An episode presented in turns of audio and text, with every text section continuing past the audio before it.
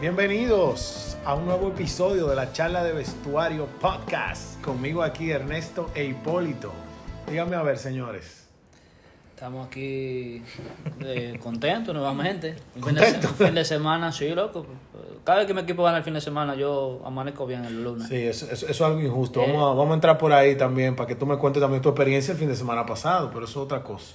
No, yo también en esa misma línea, en la misma línea. Que esta semana contento y la anterior no. Loco, es que Mucho no, más motivado. Es que no han pasado tanta vaina y todavía la estamos pasando. Que, que cualquier eh, relajo, cualquier descanso, loco, es, es como un lucky break. No, es que realmente si el Barça volvía a, a pinchar, se podía poner el corral en llamas muy temprano en la temporada. Loco, y me da pena por el aficionado. Yo no, yo soy un enfermo, pero, loco, el aficionado del Barça está muy esperanzado, viejo. O sea, yo veo mucha gente dándole mucho seguimiento que tenía tiempo que no lo veía. Eh, ayer San Sebastián eh, tuvo, tu- tuvo su, su gente del Barcelona que se dio ese viaje para allá. En la temporada pasada, obviamente el fan del Barcelona siempre hay, pero tú no veías ese, ese cariño recíproco para atrás. Porque si, si no iban al estadio de casa, mucho menos al de visita. Muchos de esos fans tenían cara de chino. Eh, Sin no. nada en contra de los chinos, sino que hay muchos turistas chinos en Europa. Bueno, casualmente jugaba Takefusa. pero, no, pero era- eran del Barça Full. Eran del Barça Full. Pero nada, eso tema No, para no, otro momento. No, pero señores, vamos a empezar con, con el tema, yo creo que más, el que más ha generado, loco, ruido. Más comentarios buenos, malos, otros neutrales. Eh, se va Casemiro, señor, una leyenda viviente del Madrid, y lo despidieron en el Bernabéu. Eh, muchas opiniones en contra. Eh, Obra maestra de, de Florentino. Realmente yo como me quito el sombrero. Me gustaría que ese tipo de cosas pasaran un poco más a menudo en mi Yo club. no diría obra maestra. Él fluyó. Eso Es- no es obra maestra. que ojo, loco. Es que el equipo de nosotros es un equipo bruto. O sea, lo hace, hace la cosa mal. Pero que- eh, no que Florentino lo hace bien. Florentino lo hace Eh, como cualquier empresario. No, pero ellos probablemente son de los que mejor lo hacen. Eh, Han tomado muy para ser un equipo tan grande que no los equipos no cuando los equipos son tan grandes no son muy famosos por vender jugadores muy caros y menos por vender jugadores en su prime porque el equipo grande lo que quiere es ganar tú no quieres salir de algo prime si tú lo que quieres ganar pero aún así loco salen de Casemiro eh, por 80 y algo de millones Con la Eh, variable, sí, sí. una, algo así. una cosa así, que No, es pero- bastante. Es verdad que él puede ser el mejor del mundo en su posición, pero no deja de tener tre- 30 años. Y aparte de eso, traen un muchacho, Chouameni, que tiene como 22 años, una cosa así, y es de los jugadores que tiene el potencial. ¿Eh? Perdón, y aquí no miramos los tres porque todavía no sabemos pronunciar bien el nombre del Exacto, tipo. si es Chouameni, si es Chouameni, pero Exacto, el acento hay, hay que entre esos dos está. Entonces trae el recambio, loco, que le costó 80 millones, prácticamente por lo que vendieron a Casemiro, o sea... Sí, claro, mira, si, si sale bien Chuamení, Chuameni, como le quieran llamar, eh, nosotros tenemos un, un amigo cercano francés, va a haber que consultarlo con él directamente. Eh, pero básicamente, si sale bien eso, claro que a todo el mundo le encantaría esa operación. Imagínate que te dieran un Casemiro con 10 años menos, tú no lo coges. Yo- pero este es el único quizá tren que había para cogerlo, y eso también hay que verlo. Lo que yo, lo que yo sí quiero corregir el neto en una palabra que dijo, que no me gustó, y fue en que nadie se quiere, o, o sea, que, que nadie vende es- ese prime o quiere salir de ese prime. El Madrid no quería salir de Casemiro. Casemiro da su deseo de salir del Madrid. Ante esa circunstancia, yo creo que hemos visto un Florentino en esta segunda etapa de su mandato como presidente muy diferente. Florentino no retiene a nadie. Florentino, eh, que antes Villas y Castilla le ofreció a todos esos jugadores y terminó inflando una nómina, trayéndole acompañantes. Los famosos Zidane y Pavone eran, porque la plantilla se llenó o de uno muy top galáctico y uno muy por debajo de la media. Florentino en esta etapa se ha dedicado a, a que el que no quiere estar, que se vaya. Fernando Y- Gago. y sí, ese era uno de ellos. Sí, había uno que se llamaba Diogo también, que jugaba por ahí cerca, eh, que ese fue peor que Gago, al menos. Pero al final del día, yo creo que son operaciones inteligentes porque el Madrid sabe que si se rehúsa, o puede tener una gente desmotivada, o no le va a sacar ya al final del día el dinero que, que le ibas a poder sacar. Si Casemiro dice de entrada que él va a buscar opciones y si aparece una atractiva se va, el Madrid no lo pensó dos veces y lo mismo hizo con Sergio Ramos. Sergio Ramos de que dio el primer indicio de que iba a poner complicada la renovación, aquí se dijo, busquen a un central. Y trajeron a Lava, que eso fue una operación que hoy en día, al principio todo el mundo con, con los madridistas con el moco para abajo, se nos va el capitán y todo el mundo celebrando lo- los rivales. Y terminó siendo una operación magistral por el hecho de que se dejó ir un jugador que ya con una edad muy alta y al final del día, pues nada, se trajo un recambio que no ha hecho ni falta Sergio Ramos. Entonces, esto puede ser un caso similar. Y ahí es donde yo digo que estoy de acuerdo con el Neto con lo de algo magistral porque le sacó un buen billete. Es el jugador, luego de 30 años, más caro de la historia, luego de, de, de CR7. La- yo diría que estuvo bien lo de la venta de Casemiro, cómo lo manejaron, cómo lo hicieron. Pero yo creo que todavía es demasiado temprano eh, meter a Chouameni en la, en la ecuación. Sí, Fue demasiado cuarto por un semi desconocido. Cuando digo semi desconocido es que no tenemos ni la más mínima idea si él va a dar la talla. No hay forma de saberlo. Incluso con lo poco que ha hecho en la temporada, te diría, eh, si, hay que evaluarlo por dos juegos, te diría que no. Pero yo sé que esa no es la realidad. Así que eso no lo menciono. Aunque por en el ahora. segundo juego él mejoró considerablemente. Sí, sí, sí, sí, es verdad. Es O verdad. sea, No, a- a- mejoró, a él no, se le ve, se le muy No, no, fino no, no saliendo. fue uno de los mejores. Él se le ve muy, muy mejor. fino saliendo con el balón, pero lo que tú dices, él tiene en teoría un potencial enorme, porque por algo cuesta lo que cuesta, y eso, pasé un centro, medio centro defensivo, es aún más impresionante. Pero nada, solo el No. tiempo dirá ahí. Mira, yo viendo la, la transmisión de ese juego, yo me fijé en un par de cositas así rápidas que te digo, porque estamos hablando de él. Yo estoy de acuerdo contigo y, y con Hipólito. O sea, es muy temprano para decir que, que esta operación fue un éxito. Es el tiempo que te va del éxito. Casemiro duró 8, 9 años en el Madrid, a nivel mejor del mundo compitiendo de tú a tú. Con los Canté, con los, eh, no sé, los otros, Henderson, Milner, no sé cuál eran en su momento cuando el, el Liverpool arrasó con todo. Luego, No, el mismo Rodri, por ejemplo. no, y el mismo Bayern creo que tenía uno también bien famoso. El mismo Busqué dentro de ese tiempo. Busqué también tuvo. Entonces, Casemiro chocó hasta con, Lewand- hasta con eh, Spansteiger, por ejemplo. sí, no, no, y ojo, a él todavía le falta una buena parte de su carrera. Le Y falta hablar, un tercio. y hablar- y hablar de Busquets, obviamente, que Sí. por lo menos en el equipo grande era con el que más se veía. Claro, entonces ahí donde yo voy, claro, falta mucho tiempo para eso, pero obviamente que una persona que ya no quiere estar contigo, que tú le saques 80 millones, es mucho dinero. Hay que dejarse de vaina. Hemos visto casos de gente que, como Messi, que hablábamos antes de, de darle a, a- a grabar hoy aquí. Messi fue un, un caso realmente. Eso tiene que ser uno de los fracasos más grandes de la historia del Barça. No que se haya ido, es que no le han sacado ni un peso a Messi. En la historia del fútbol. O sea, ¿cómo tú no le sacas un peso a un jugador que quería irse? Claro. Y duró dos años a esperar su cláusula libre entonces. O sea, fue una cosa que, que realmente los equipos, así como viven de lo deportivo, viven de lo económico también. Claro. Y la economía es igual de importante que lo deportivo hoy en día. Antes tú quizás con menos dinero podías hacer más.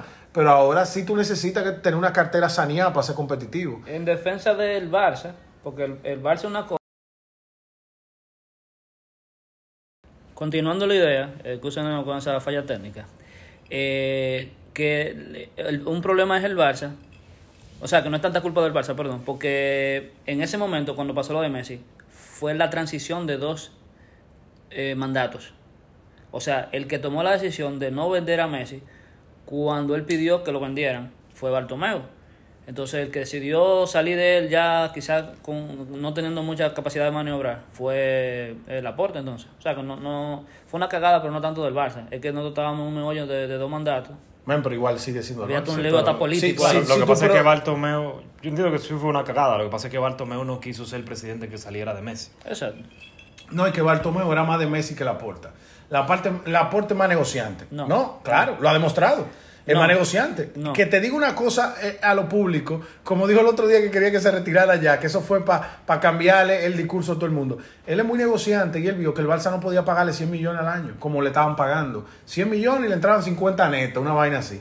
Entonces, la puerta cuando vio el estado financiero dijo, lo primero que hay que sacar es el gasto más grande que tenemos aquí que Messi. El problema es que así Pero eso como no era el gasto, era el que- ingreso pero más eso no grande quiere que decir que él no sea de Messi por hacer eso. Ojo, yo, no estoy- yo, yo dije que él sopesó No y la economía era más importante que Messi para él. Lo demostró claramente. Bueno, porque Bartomeu lo que iba a vender, lo que la puerta hoy está vendiendo para traerte cinco fichajes, Bartomeu iba a vender quizá la mitad para dejarte a Messi la temporada siguiente. Eso era lo que iba a hacer Bartomeu. Esa era la idea de él también. Apalancar, pero era para seguir pagando el mismo sueldo. No era para traer nuevos. No, y que la Entonces- deuda en vez de 1.300 hubiera acabado en, en 2.000 millones. Una vaina así. Depende, si los ingresos estaban ahí, como dice el neto, ganar deja dinero. Ahí está, si, si se ganaba, lo que vamos a ver si van a ganar ustedes ahora, porque si no, entonces ahí sí hay unos problemitas que podemos hablar en otro episodio que no sea este. Pero, Ahí vamos a traer un experto de economía. claro. Señores, pero la idea de Casemiro, podemos entrar eh, un poquito más más dentro de eso. Bueno, no la idea de Casemiro, nosotros traímos un tema colación, que yo sé que va a ser de mucho interés para mucha gente. Es un debate que, que en todos los paneles se ha hablado de eso. Eh, vamos a tratar de ponerlo el sombrero de la imparcialidad, yo sé que va a ser difícil, pero estuvimos pensando de traer a la mesa, por fin, si podemos elegir qué media, no, yo creo que no podemos eh, usar el término exitosa al fútbol. ¿Qué media es mejor en su prime, en su trayectoria? La media histórica del Barça de Xavi, Busquets y Iniesta, que conciencialmente la misma de, de la España ganadora de todo, o la de Modric, Casemiro y Cross. Yo dejo que ustedes arranquen. Yo creo que vamos a tener varios turnos cada uno aquí dependiendo de lo que opinaran, pero cogí el neto eh, eh, respirando aire para darle. Lo que pasa es que Hipólito enfocó la pregunta de una manera diferente a cómo no, y, y muy bien, a, a cómo nosotros lo habíamos hablado antes de, de empezar a grabar. Porque si tú la dices exitosa por un lado, ahí yo tengo una respuesta diferente. Ahora, si tú me dices quién yo cojo en su prime para mi equipo, ahí ya to- yo también tengo una. Yo quiero que, lo, yo quiero que lo veamos así, porque también el éxito es muy relativo, porque Es los, dos- relativo. los dos ganaron mucho, Pero, en es un poco trampa la pregunta también, trampa, porque claro. eh, Iniesta, Xavi y Busquets jugaron juntos en la selección. Entonces eso yo creo que no lo pudiéramos contar. Porque No. sería un poco unfair, porque estamos evaluando agregados que no tiene la otra media. A menos que tú quieras evaluar la otra media de cómo le fue a cada No, uno no, de ellos no, por es que, es que hay que contarlo, porque mira, que no es justo. Hay, o sea, que, hay que verlo de la óptica. Si tú fueras un entrenador y tú tienes que coger una media para tu equipo, Busquets, Xavi, Iniesta en su ¿cuál, cuál sería la, la que tú quisieras para tu equipo? Eso es todo, eso es lo que hay que elegir. No, honestamente, bueno, claro, aquí yo, yo no. Estoy sintiendo desde muy en el principio de la pregunta que aquí todo el mundo va a ir con sus colores. Yo no he mencionado la mía. No, No, yo- sé que no, pero ya el neto, que me había dicho sentado en el mueble atrás que prefería la otra, ya No, no, la no, del no, yo te dije que la otra Entonces, fue más exitosa. Por eso dije que Hipólito enfocó la pregunta de una manera diferente. Ahora, si tú me preguntas a nivel de clubes cuál media fue más exitosa, yo te digo la del Madrid. No, pero eso- te lo responde el- el más mío. efectiva. Pero ahí, ahí donde vamos, mira, voy a arrancar yo como yo creo que la, la puedo contestar. Ya después cada uno va a hacer su opinión, inclusive los que nos están escuchando. Realmente, como yo siempre he visto las cosas, si vienen los extraterrestres y dicen, mira, en vez de irnos a la guerra porque somos muy superiores, vamos a jugar un juego de fútbol. Y ustedes tienen que elegir su equipo y yo el mío. Si yo tuviera que elegir una media y tú no puedes mezclar ni unos ni otros, yo me voy con Casemiro, Modric y, y Kroos. Y la razón por la que me voy es porque a nivel de títulos que se juegan finales, la, la de la de Modric, Casemiro y Kroos fue más exitosa. Entiendo que no perdió ninguna final, si no estoy equivocado. Ninguna. Y jugó 12 La finales. otra tampoco. 12. Creo que fueron Pero fueron 12 finales que jugó. no. Entonces, ahí es donde yo voy. Si tú me preguntas a mí, yo prefiero esta. Mis razones, oh, yo soy amante de esa media, pero en España. Pero que en España siempre tuvo una curita, que la curita era Xavi Alonso. Xavi Alonso siempre acompañó a esa media. Y el año que no lo acompañó, porque era muy joven, lo acompañó Marco Sena, que hacía el mismo trabajo. Como quiera, que no puedes desmeritar esa media. Yo no la estoy desmeritando, lo que estoy diciendo Fuera- es no fuera, que no fue solamente un mundial. Fue Eurocopa, Mundial, Eurocopa. Pero no solo. eso no lo ha hecho con Xavi. Alonso al lado, y Claro Marco que sí, al pero lado. Eso no lo ha hecho nadie. Loco, pero jugando en el. Madrid ellos- tuvieron grandes complementos también. Claro, y Messi en el ¿Te Barça. recuerdas si de un. Sil que jugó con tu equipo? Sí, pero o, o sí. Le hiciste uno. No, No, ya, no ya tú ha- acabas, ya tú acabas de darle No, más el éxito a la No, media de no, ahora. No, no, porque, es más, podemos empezar por ahí. ¿Quién tuvo mejor complemento en su, en su trayectoria? ¿La del Barça o la del Madrid? Piensa bien lo que va a contestar. No, honestamente. Yo creo que la del Madrid.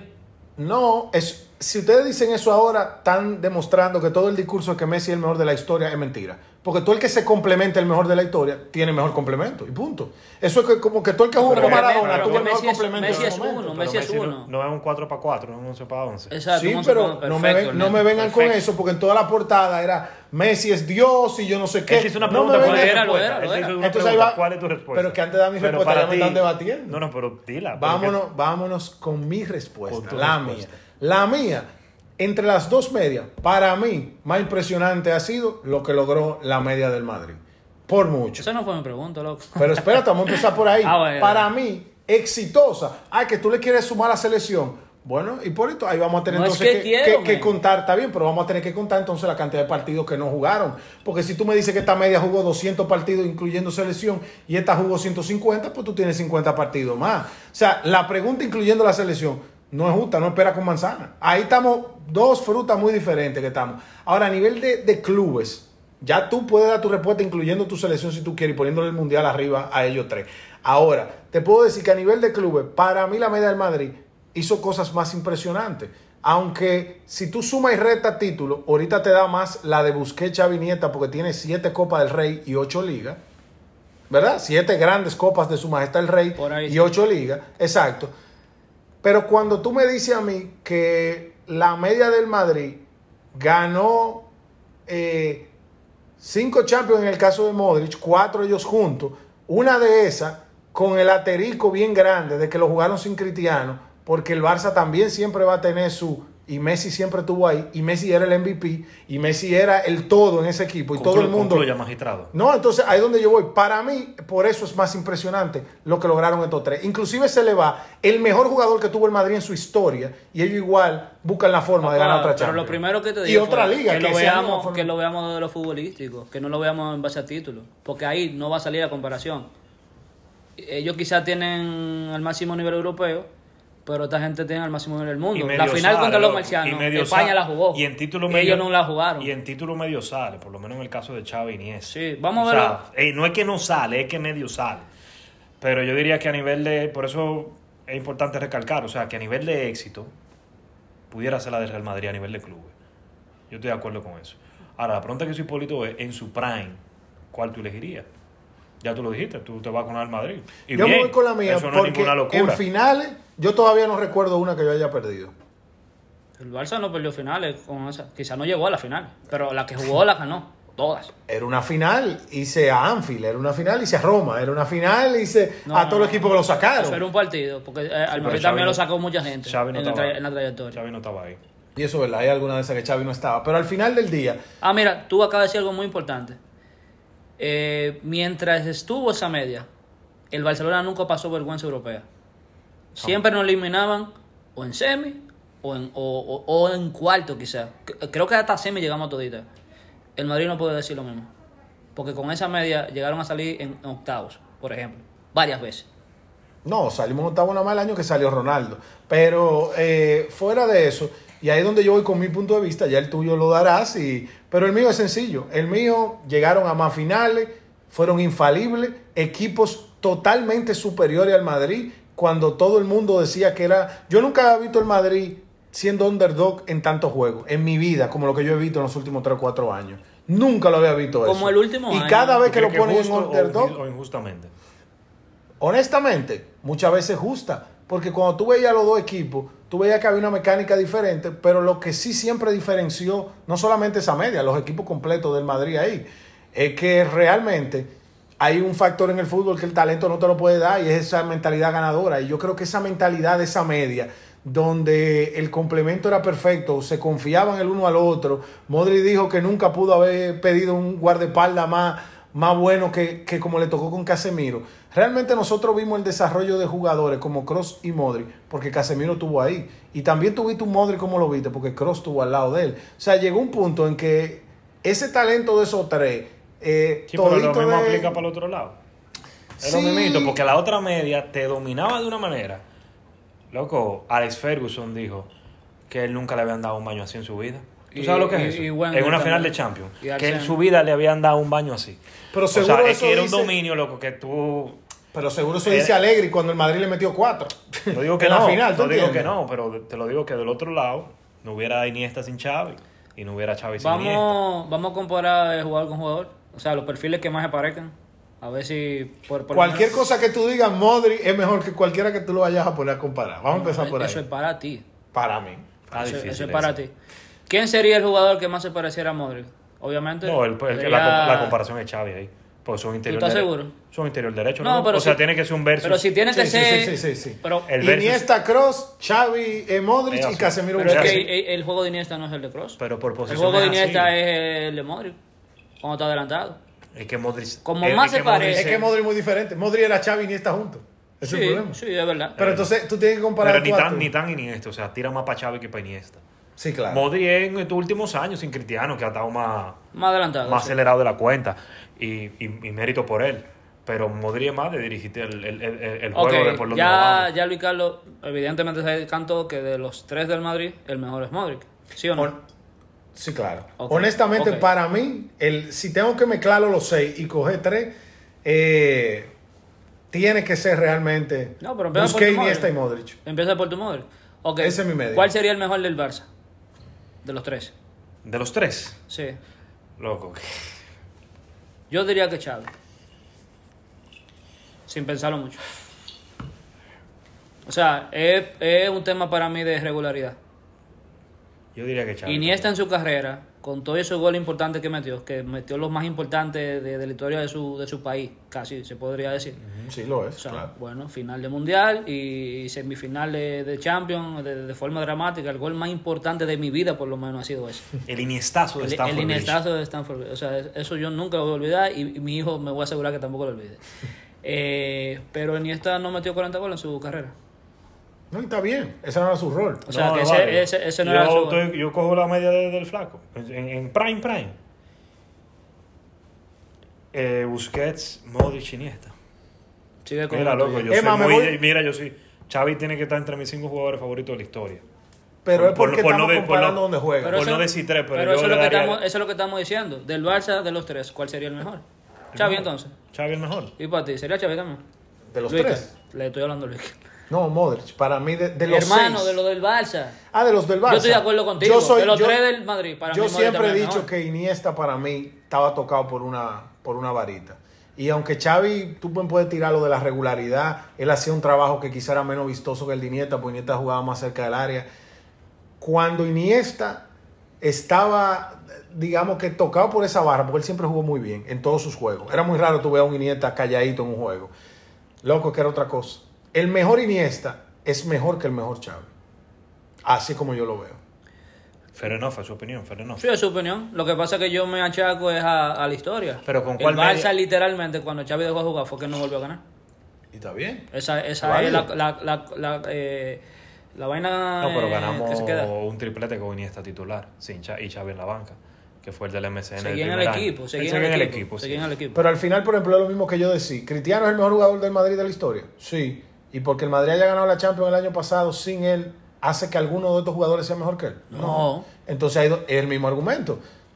Es el mismo. O sea, Xavi, eh, eh, Xavi puede tener más impacto en el equipo del Barcelona, pero eso no, no necesariamente le da el automático que es mejor que Iniesta, ¿tú entiendes? Ahí es donde yo voy. Pero si yo tengo que hacer una mezcla de la media, que yo creo que eso es algo que quizá le, le gusta a los que nos están oyendo, para mí yo salgo eh, con, con Busquets en su prime, Modric y Iniesta del otro lado.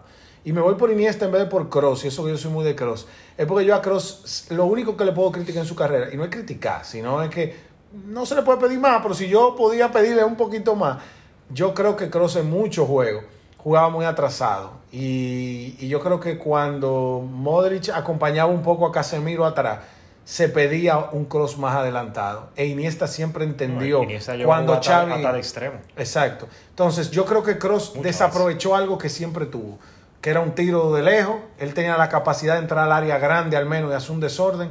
Y yo creo que él no lo aprovechó mucho. Triblea bien. Sí, no, Driblea no. bien. Literalmente, ¿Para quién es mejor para ti. Hipólito? ¿Xavi o Modric? Xavi para mí es el mejor de todos. De todos. Y si pudiera, pudiera elegir mi, Y mi- si tú eliges tripleta, tu, tu, tu tres de esos seis, eh, lo- eh, Iniesta y Xavi y Casemiro. Para, para el, el juego que yo considero ideal, porque también hay un tema que es de estilo de juego. El estilo de juego. Eso, Iniesta funciona o sea, mejor con Xavi. Ahí la, ahí la, la comparativa es media complicada.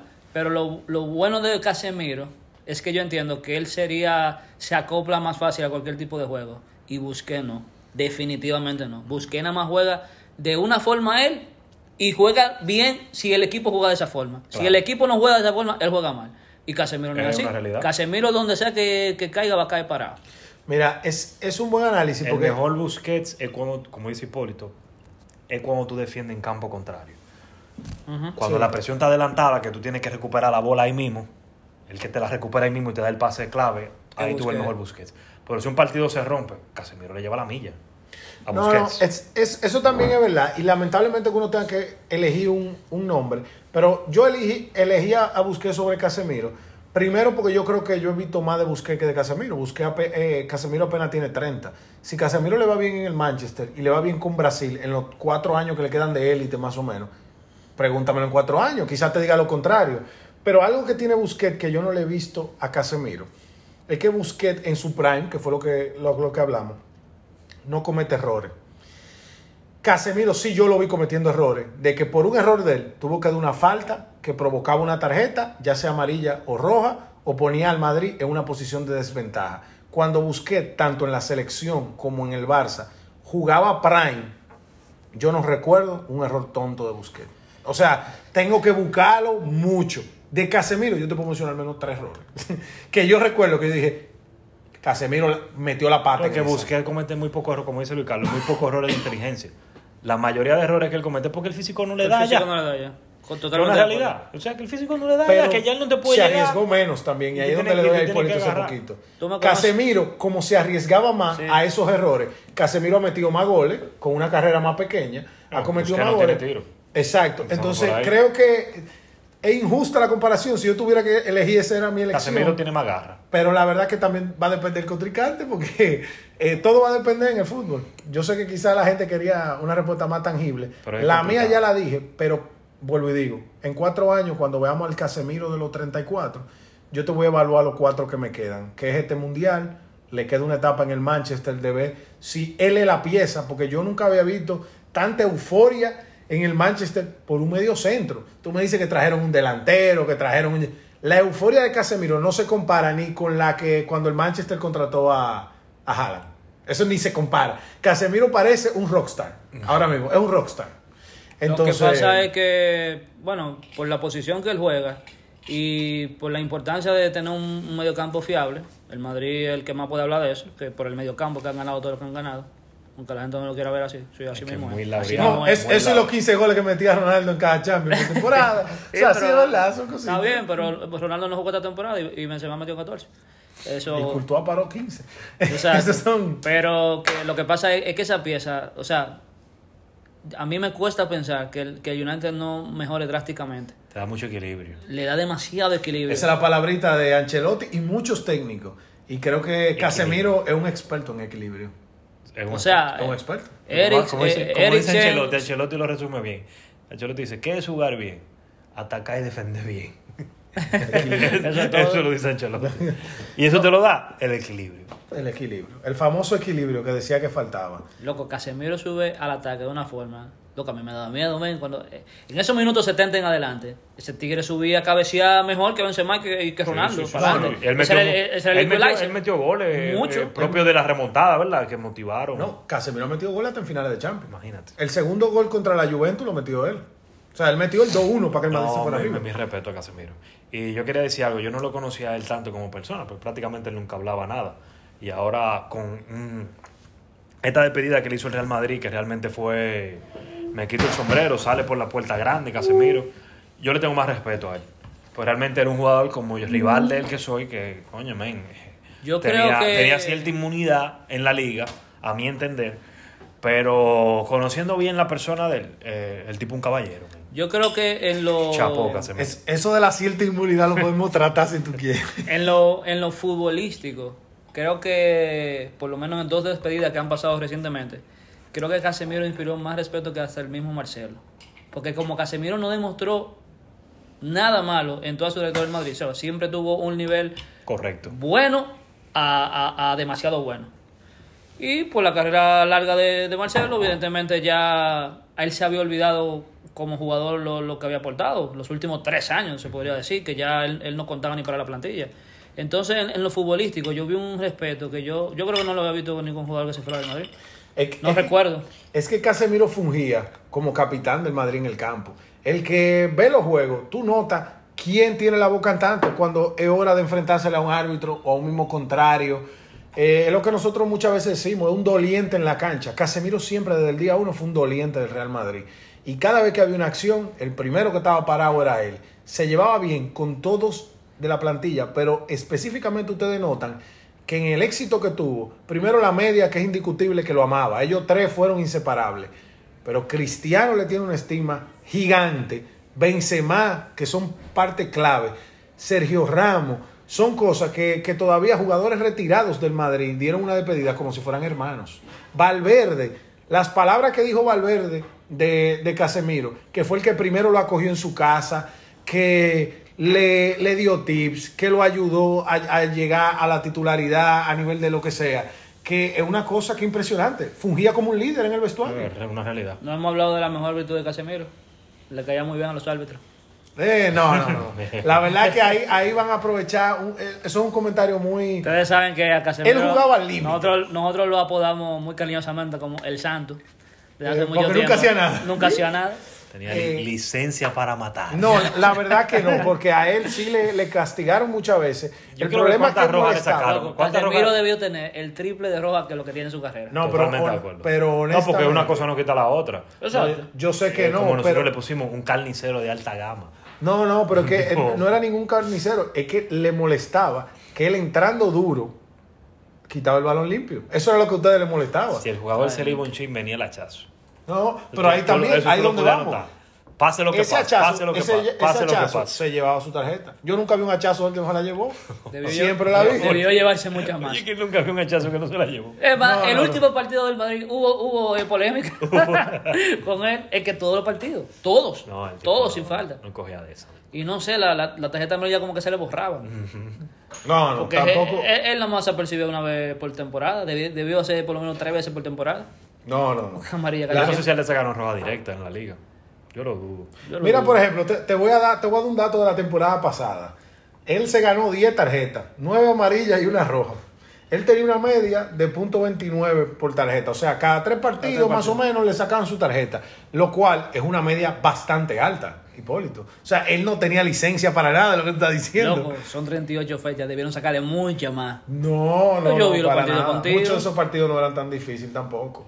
Pero, eh, loco, yo lo que le deseo, obviamente, lo mejor en el Manchester. Yo creo que si él lo dijo con tiempo, como él dijo, porque también hay que ver si le creemos o no. Pero si él lo dijo con tiempo, Él lo dijo con tiempo porque Chouameni es la prueba de eso. bueno, si él lo dijo con tiempo, yo lo respeto aún más. Ya usted no quería estar ahí y lo dice con tiempo para que reaccionemos. Eso es un doliente. Mira, fue un doliente hasta el último No, día. que él dijo que si no llegaba una buena oferta para él y para el Real Madrid, él no se iba. Él no se iba. Él lo dijo. O sea que tampoco iba a O forzar sea que la aunque jugada. le llegara una buena oferta a él, si el Madrid no le daban un dinero Importante. importante, él no se iba, dijo él. No, no, pero ahí donde vamos, lo voy a respetar siempre. Es más, yo le deseo lo mejor a él. Literalmente, yo quiero que el Manchester dé un giro. Yo 180 quiero. grados. Y que elimine porque el Madrid en alguna eliminatoria. Pero del año No, que viene, no, porque no sabes que. Eh, no, yo no voy a jugar exacto. No, vamos a Champions. No, pero la verdad es que yo le deseo lo mejor y, y nada, y vamos a ver qué tal, si eso hace que Ronaldo se quede, porque vea eh, algún plan, eh, aunque él no va a seguir dos temporadas, como mucho una, pero quizá él ve que en Casemiro hay un chance de disfrutar la Eso temporada. está caliente en Manchester. Eh, eh, Pero ojo, hoy, hoy hubo una válvula de presión, hoy se liberó una válvula de Sí, presión. sí, sí, sí. Totalmente. Totalmente. Cristiano hoy entró en el 86, fue. Señores, para Los, los- que... los minutos chatarra, como yo lo digo. Para los que no lo vieron, el Manchester hoy le ganó al Liverpool luego de haber sido goleado la temporada pasada. 5-0 en Old Trafford por el Liverpool y 4-0 en Anfield. 9 goles a favor y 0 en contra en los dos juegos de la temporada pasada. Y el Manchester gana 2-1, sentando a Cristiano, sentando a Maguire y sin tener todavía un Casemiro que viene a ser llamado pieza clave de este proyecto, ¿verdad? Totalmente. hay, hay que hablar las cosas como son. Yo creo que esa válvula de presión inclusive le sirve a Casemiro que va a llegar un momento donde no todo está en llama, porque todo estaba en llama literalmente. Compraron cierta tranquilidad. Compraron cinco días de tranquilidad, cinco días de tranquilidad, Hasta la próxima jornada. hasta que le den la visa a Casemiro. Entonces yo creo que nada, yo creo que eso es bueno para el fútbol, pero la Premier demuestra que el músculo económico que tiene la Premier por los derechos televisivos es demasiado grande. Yo vi por ahí una estadística y yo creo que eso fue antes del fichaje de Casemiro, que el dinero gastado en la Premier en fichaje era mayor que la suma de lo que se gastó en España, Alemania e Italia.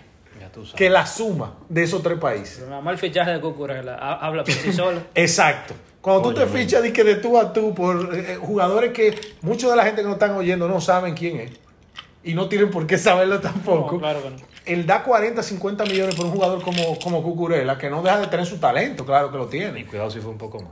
y cuidado si fue un poco más. Eh, loco, ese músculo financiero hace que esa liga, loco, es muy complicado de que no sea entretenida. Lo que vamos a ver si le va a, a ganar títulos, porque llegan a las finales, pero el Madrid se la termina sacando. Yo no sé quién va a llegar a las finales que vienen, pero el Madrid le ha ganado dos al Liverpool y... No, es, que no, es sencillo. Una- a Madrid hay que tumbarlo antes de llegar a la final. Eso es todo. es, eso es verdad, hay Así que sacar pecho. Es así, así. El Madrid tiene derecho a sacar pecho ahí. No, no, no. le literal. ganaron el año pasado al Chelsea, al Liverpool y al City. Oye, al Chelsea, que era el actual campeón, Por, al Manchester por City. mucho ha sido la mejor Champions que yo he visto en, la historia de Real Madrid. Por mucho. No, no, tú En todo el que todo ha visto Champions. No, en, to- en Sí, todos sí, los sí. partidos con cartel de, de underdog y, y, no, y no era que por G ni nada. Si tú comparas jugador por jugador y por momento, eso es lo que te daba la suma No, la reta. los únicos buenos, no buenos, Sin los contar únicos la historia, so- obviamente. sobre esos, esa comparativa siempre eran Courtois y Benzema, pero el resto peleaba tú a tú con lo que lo pusieran y perdían muchas veces.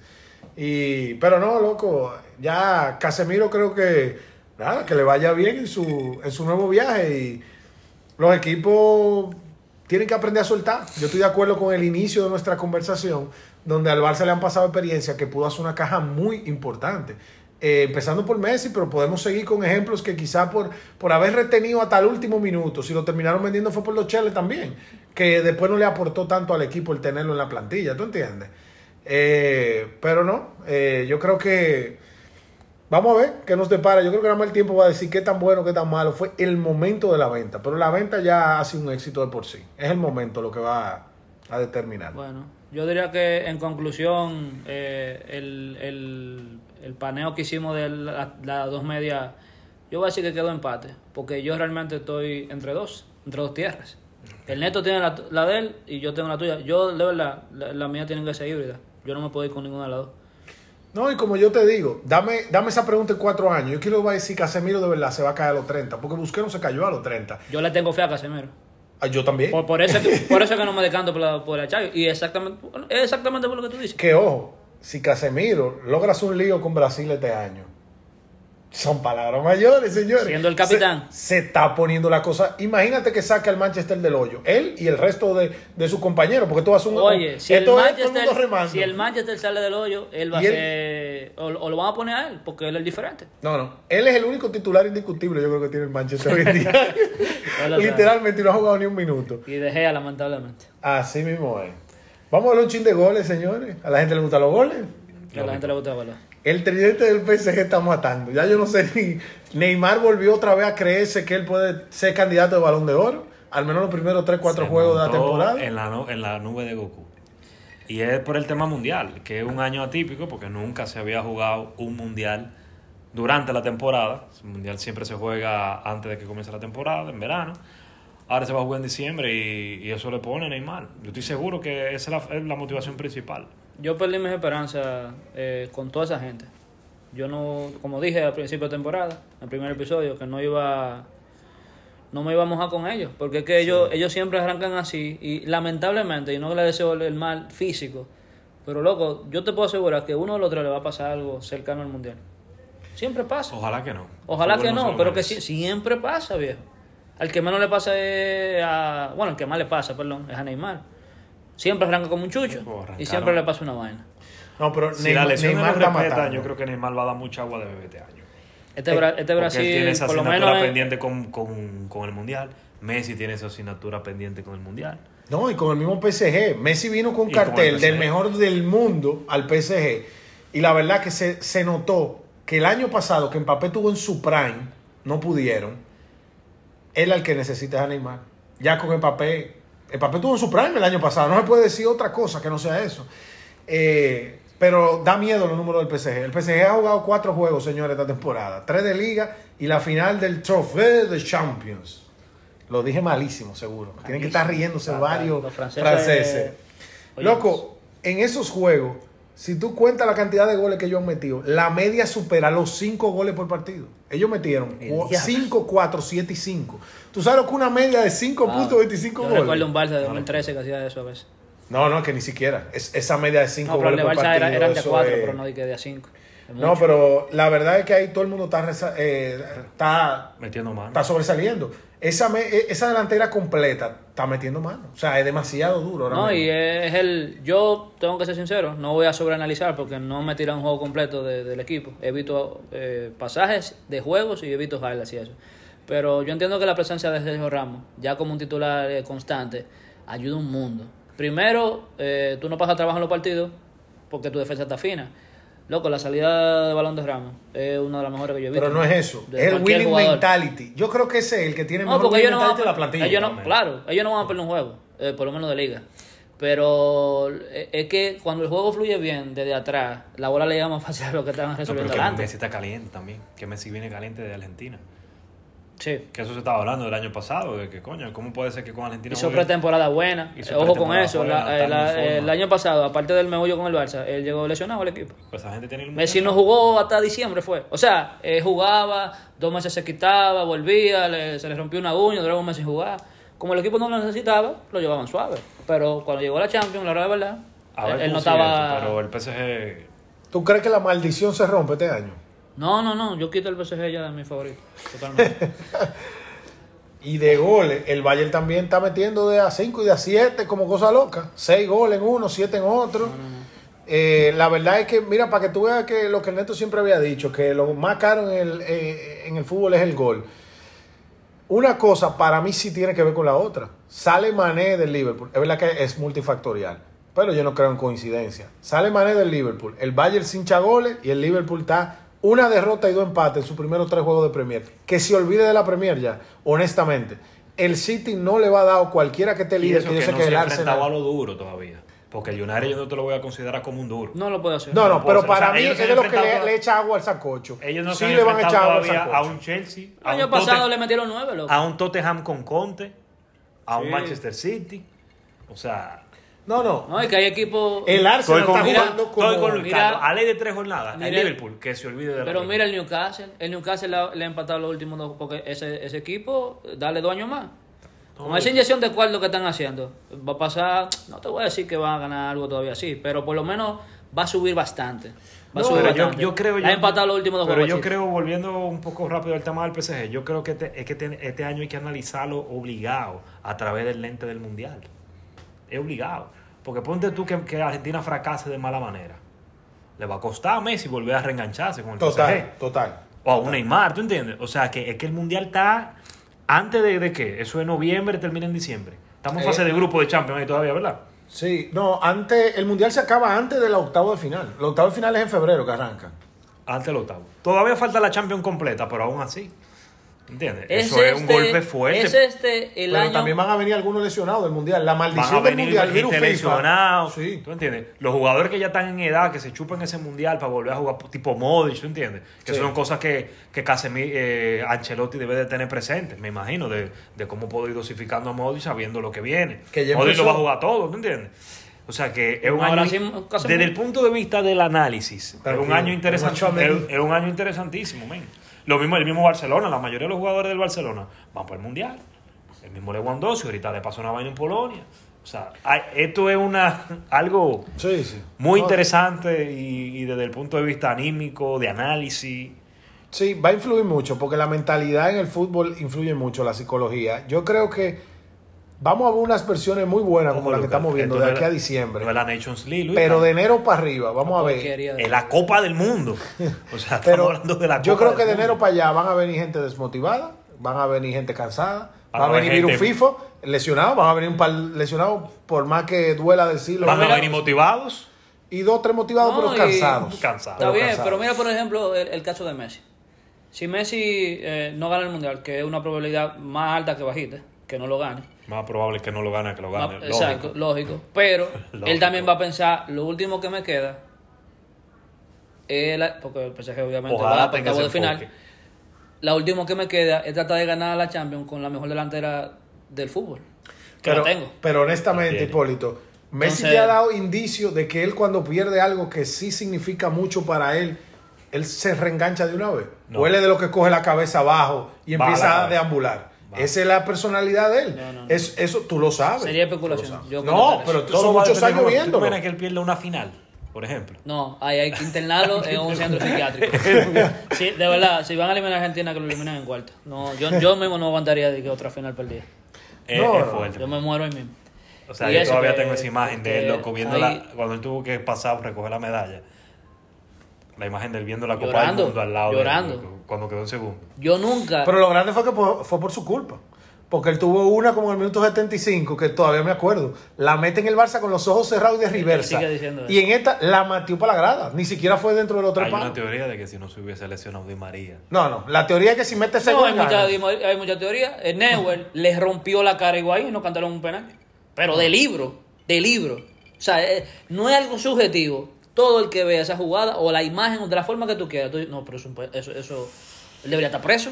Bueno, No contaron nada. nos, nos fuimos muy profundo. Vamos a los últimos minuticos del podcast ahí para hablar del, de la Liga Española, el momentum del Madrid y el Barça. Mario Götze. Nunca, Eh. nunca se me olvida eso. Perdón, que, ese momento fue complicado. No, no, total. Por lo menos la pero, pero Messi la tuvo. Por lo menos el after party de ese mundial fue bueno. No, pero la, la verdad es que, señores, podemos empezar por el Barça, porque del Barça, bueno, empata el primer juego en el Nou eh, no, debió con de el empa- Rayo. no debió de empatar No ese juego. Eh, Lamentablemente, nosotros venimos con, con la cabeza bien en alto después de la pretemporada. Ese primer juego fue como un reality shake. Nos dijeron como que, hey, bajen, bajen hay hay ba- que fajarse para ganar. bájenle un poco, bájenle un poco a la euforia. Pero yo creo que la, la, la esta victoria en Anoeta contra la Real Sociedad nos vuelve y nos da. Recuperamos el semblante. A mí, de, lo, lo que, que te lo mencioné, que Y ojo, no fue el juego más vistoso tampoco. No, porque No, la Real Sociedad... 30 la prim- minutos buenos, 30. O sea, tampoco de ahí te voy a decir que fue una bueno. cosa que tú dices. Pero lo que me gustó fue eh, la reacción, que es lo que le he pedido al Barça en eh, los últimos seis años, que es que no reacciona ante la, ante la adversidad. Y en la, en la primera reacción tiene que venir eh, del banquillo. Claro. Loco, eso es demasiado importante. Loco, es que Yo te- estuve eh, oyendo opiniones. Yo sé que eso pasó ya hace un tiempo. Pero el, el partido pasado, eh, el que Alaba metió el gol de tiro libre, eh, Angelotti pidió el cambio. Alaba estaba preparado para entrar, pero el árbitro no pitaba.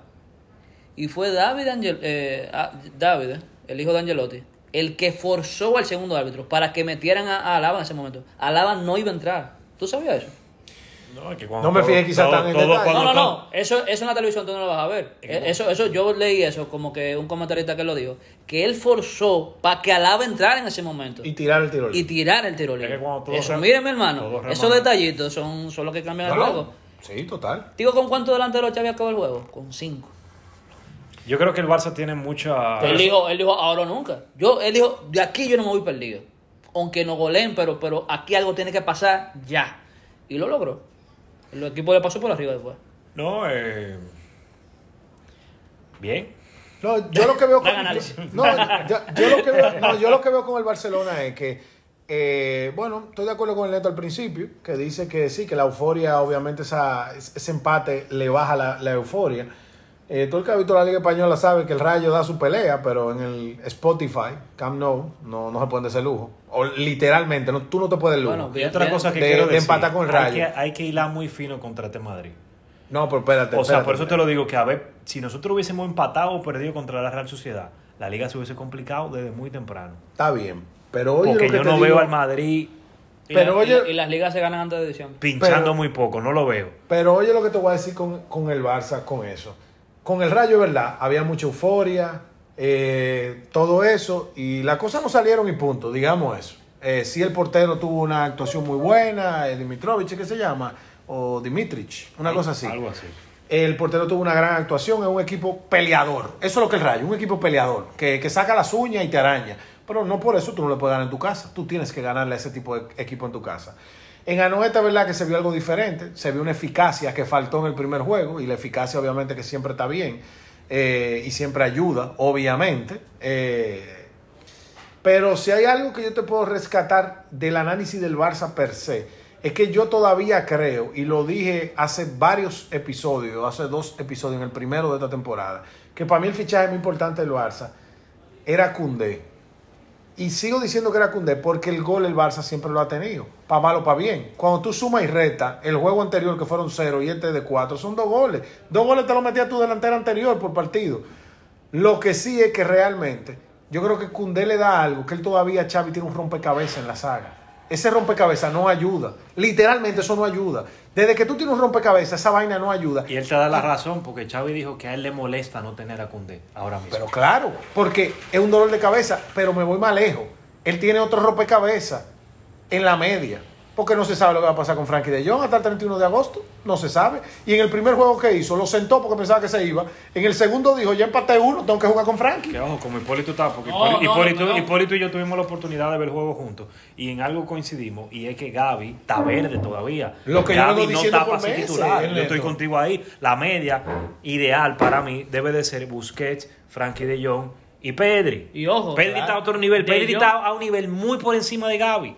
Pero Es que, no, se ni parece. No, es que no son No comparables. me voy con el amague de que Gaby juegue con la selección, porque a él lo ponen porque él se faja mucho. Que No, porque Luis. Enrique, el seleccionador, O y porque Luis sabes. Enrique le cogió con eso. Pero Luis Enriquez. Frankie de Jong también le lleva la milla a Gaby. No, y ojo, Pero- Gaby es un muchacho. Frankie de Jong jugó porque Busquets estaba amonestado. Gaby debe, de ser, Gaby no debe de respetando las comparaciones, nuestro Camavinga. Sí, que entre en un 70. Sí, eso es Y verdad. que lo pongan para par de jueguitos, pero no ese este tipo que si la final de Champions se juega mañana. Y me- no Y es me voy más lejos, Neto, con el último problema de Xavi. Él tiene un rompecabezas arriba también. Cuando tú crees que él la tiene bien arriba, es mentira. Tiene un rompecabezas. ¿Qué tú haces con Fati. Ansu Fati? ¿Qué tú vas a hacer con... No es Ansu Fati, Dembélé y Hay Lewandowski. un problema con Ah, pero Rafinha, espérate, y- porque el problema, el problema de esto es, Rafinha, a mí no me importa mucho porque él no se ha ganado galones para ser titular. Él puede ser mejor que todo y todo eso, pero galones no tiene, entonces tiene que quedarse calladito en la banca.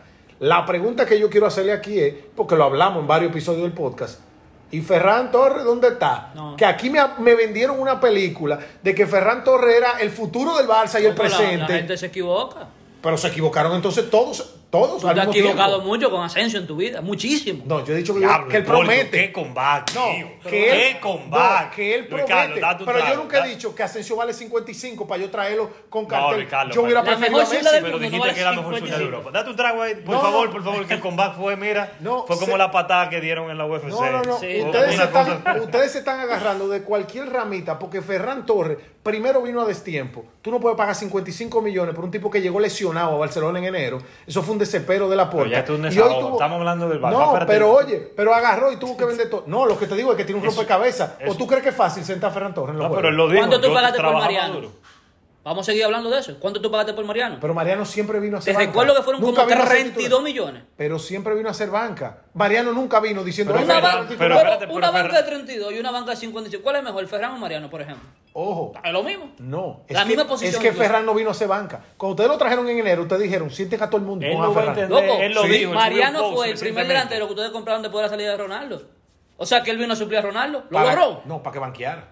Le banqueara a Benzema cuando se lesionara. Ay, Dios mío. Yo creo que. Claro. Bueno. No, la comparativa hasta ofende, Hipólito, porque fueron dos circunstancias. Pero muy fue el primero que trajeron, Ustedes, sali- ustedes salieron de Messi porque no trajimos. había dinero para traer a Ferran Torres en enero. No, Yo nunca no, entendí no, eso. no, no, no, no. Yo nunca entendí eso. Bueno, Luis, que él también lo que está disponible en el mercado en el momento. No, Todo es circunstancial. Es que tú no puedes comprar lo que a lo mejor sin Ferran nosotros no hubiésemos clasificado a Champions. Yo no lo sé. Eso es mentira. ¿Qué te dio Ferran para clasificar a Champions? Que no te dio Dembélé. Que no te dio Dembélé o Amavillán. Dímelo, dímelo. Ah.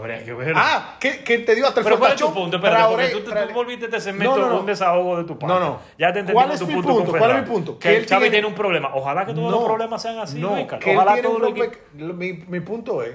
Y Oye, para, la, si delantera es, la delantera es Lewandowski. Dembélé y si Ansu Fati siguen en esa línea Ansu Fati. Los otros dos que pongan la cara que tengan que poner y que hagan lo que tengan que hacer. Y te puedo decir, con la experiencia Porque que Ferran tengo. Torres le dio la titularidad a Xavi. Está Y no demostró en ese tiempo ni la mitad de lo que demostró Ansu Fati desde que entró. está bien, perfecto. Ahora te voy a decir, yo con la experiencia que tengo viendo fútbol, no he visto el primer caso donde hay ese tipo de circunstancias, donde van a poner carota, donde hay gente que se le contrató para ser titular y que no lo va a hacer, que termine bien. Por eso yo esta temporada, a mí me pueden enseñar cuatro goles en Anoeta, que ya el Barça tenía seis juegos en línea ganando en Anoeta. Hasta aquí que Setién ganó en Anoeta. Pero el MSN perdió tres veces de corrido. La MCN tuvo una maldición en. Una maldición. Pero hasta aquí que Setién O sea, no, es un, no es un fly. Tú siempre lo has dicho que ganar de visita no es un fly. Nunca. Y menos en nunca, Anoeta. Nunca. Y a Anoeta yo lo respeto. Pero con eso te digo que me escuche que él no tiene ni una línea sin estar encendido en fuego. Él en todas tiene un problema. Y para lo que yo he visto de fútbol, eso se, se traduce en problemas a nivel de resultados. Por lo menos temprano, ¿Por qué? Porque en algún punto tú vas a necesitar de Ferran Torres. En algún punto. Y Ferran Torres quizá no va a estar al nivel que tú lo necesitabas en ese No, momento. pero que ese es el punto. Es el mismo punto de Rafinha, loco. Esos son problemas buenos, loco. Porque, ¿qué, qué no ha Te demostrado? quiero en enero. Pero ¿qué no, ¿sabes lo demo- que- qué no, qué no- perdón, ¿qué no ha demostrado Dembélé en cinco años? Que el tipo no es consistente, no por su físico. Que, ojo, para mí Dembélé fue el mejor del Barça. No, no, no. Lewandowski, pero por mucho. No, bueno. Si dos goles y una Una asistencia más. ventaja, eh, tú- nosotros tenemos una ventaja ahora mismo con esa, con esa delantera de poder, como tú dices, revolucionar el partido. no. De una eh, manera, mira, loco, que es que hay que tener cinturón. profundidad. Mira, no se gana otra para mí el loco. problema más grande, Dembélé y y vamos a hablar de eso, es lo más parecido a Benzema y Vinicius ahora mismo. Es verdad. Dembélé y Vinicius y Benzema y Lewandowski esperando que cubran a ellos dos para que la pelota llegue a donde él. Eso es lo que hacen. Y hay que dedicar Loco, Lewandowski juega demasiado perfecto, viejo. No, Lewandowski es un crack, pero uno de los mejores del mundo por muchos años. O sea, Sí. Nosotros tenemos Loco, el, años el diciendo de movimiento de Nosotros sin balón el final es lap, una vaina normal. Es como el delantero perfecto. Me gustó esa del lento. Nos tocó el final lap. El De- final lap de Lewandowski. eh, le tocó el final, gracias a Dios. Ese que bueno, ese 34. bueno. El final No, es es- bueno. ese es muy bueno. Y ya por último, y no quiero abundar de eso, el problema más grande que tiene el Barcelona para mí son los laterales. ¿Estás de acuerdo? Di que Araujo jugando Loco, lateral. Todos los equipos todo los equipos top tan duros en los laterales. Todito. Todito, todito. El City, Walker, eh, Cancelo. El, el Bayern, que si Hernández, Pavard. Liverpool, El ah, Liverpool, no, oye, yo eso. no sé Robertson y Alexander Kimmich, Arnold. que también juega de lateral. El Madrid, Carvajal, como dice Hipólito, para. Davis. O como me ha dicho Eh, Hipólito, para bien o para ah, mal. Carvajal cumple. Siempre cumple. No, pero Carvajal, Y Mendy está ahí, no es segundo que por lo menos un lateral izquierdo puro. El Barcelona tiene un muchachito Valde, que gracias a Dios sentaron a Jordi Alba, que hizo un, buen partido. Pero no deja de ser un muchachito de 18 Claro. años, un colocado. En el lateral derecho no tenemos. Hay que poner a Cundé, que es un central, Sí. Está Sergi Roberto, y está Sergi Roberto, que, Ahora, que no jugó el primer partido de no, lateral. jugó el partido, y yo me he hecho una carrera de 100 metros ahora mismo con Sergio Roberto. Y dije, yo no le gano, pero quedamos en paro. Eh, señores, un súper breve análisis ya del, del Madrid. El Madrid ha ganado dos partidos importantes porque son dos visitas. Pero peor aún, al Madrid le toca visitar por tercera vez seguida en la liga. Yo te corrijo. Eh, Ganarle, eh, con con todo y que el primer partido fue complicado, por lo menos en, en- en papel. Sí. Dios, contra un recién ascendido del Madrid. Mira, te voy a decir una cosa. Qué visita Hipólito. del diablo, Luis. Mira, para que, No, lo- no, no, no, para que los no oyentes lo la audiencia. No, no, para que la audiencia lo escuche. Lo voy a decir hoy. Oye, lo voy a decir hoy.